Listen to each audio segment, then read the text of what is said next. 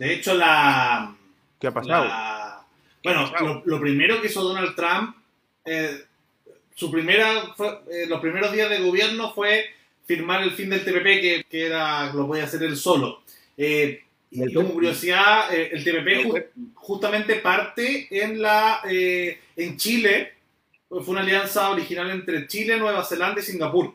Entre los tres partimos la, la- la idea del TPP y justamente después de que cae en Estados Unidos, eh, con las protestas en Chile también, eh, se estaba votando justo. eh, se, iba a votar probablemente en el periodo entre, mm, entre la- la COP25 y el APEC en Chile. Y ahí se iba a votar el TPP. Y claro, viene el estallido social y era imposible eso porque justamente una de las críticas que nosotros hicimos en este canal y, y- y lo partimos con, con, con la ISA, con SOU, con la BEA, fue hacer muchos eh, programas informativos sobre el TPP cuando el gobierno en Chile no había hecho nada y había dejado que los medios conspiranoicos de ultraderecha y sobre todo de ultraizquierda eh, hicieran pedazo el TPP a, a punta de fake news. O sea, la derecha decía que con esto la ONU se iba a meter eh, a transexualizar los camiones eh, de la gente y bueno, la izquierda que iban a robar las semillas y que iban a despojar a todas las personas pobres de sus casas. O sea, era un nivel de, de fake news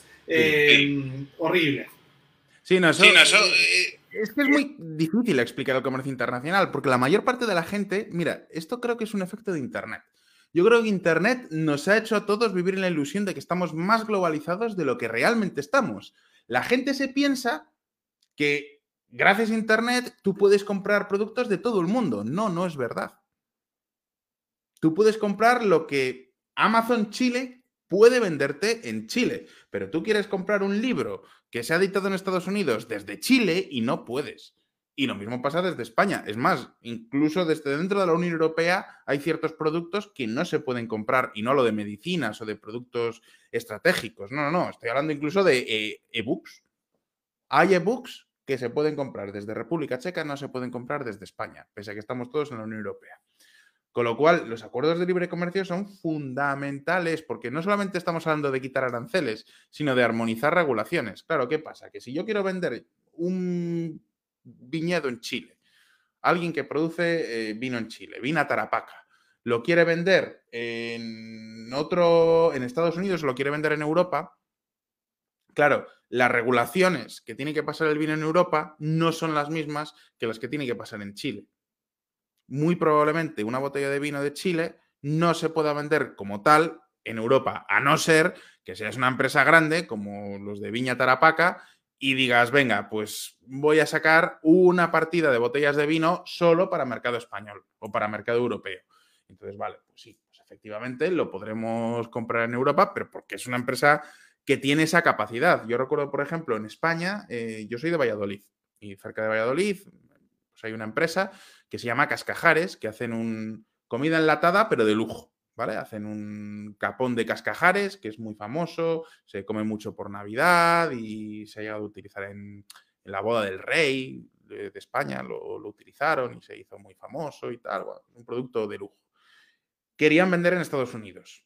Para vender en Estados Unidos, ellos no pueden mandar las latas que venden en Europa y mandarlas a Estados Unidos porque no hay un acuerdo de libre comercio. Las regulaciones alimenticias en Estados Unidos son completamente distintas que las de, que las de la Unión Europea, con lo cual la única forma que tenían para poder vender ahí era, en, este, en su caso, montar una fábrica en Canadá, y como Canadá tiene un acuerdo de libre comercio con Estados Unidos y con México, desde Canadá podían servir a toda Norteamérica. Claro, eso lo hicieron los de Cascajares porque, bueno, pues es una empresa ya con cierto peso específico, venga, se lo puede permitir, pero una empresa pequeña, el agricultor pequeño, pues no puede. Un acuerdo como el TPP, como el TTIP, habría permitido una zona de libre comercio que, que tú piénsalo, estaríamos hablando de Unión Europea, Norteamérica y luego Norteamérica, Chile, Nueva Zelanda, Australia, Singapur, todo el sudeste asiático, menos China. Eso sería el mayor área de libre comercio de la historia. Imagínate la cantidad de progreso que no puede salir de ahí. Que de repente, pues eso, un, un agricultor que no tenga por qué ser el señor de Colún en Chile, que puede ser, pues eso, un agricultor normal y corriente que tenga, pues yo qué sé, unos campos de soja en Chile y los pueda vender. Por ejemplo, las nueces se van a vender en Vietnam. El gobierno hizo una página de qué, tipo de exportaciones por región y las nueces se venderían en Vietnam. Pues Así como, ese es un, buen ejemplo. Un pequeño productor de nueces que pueda vender en Vietnam. A lo mejor resulta que en Vietnam hay un mercado para las nueces chilenas increíble.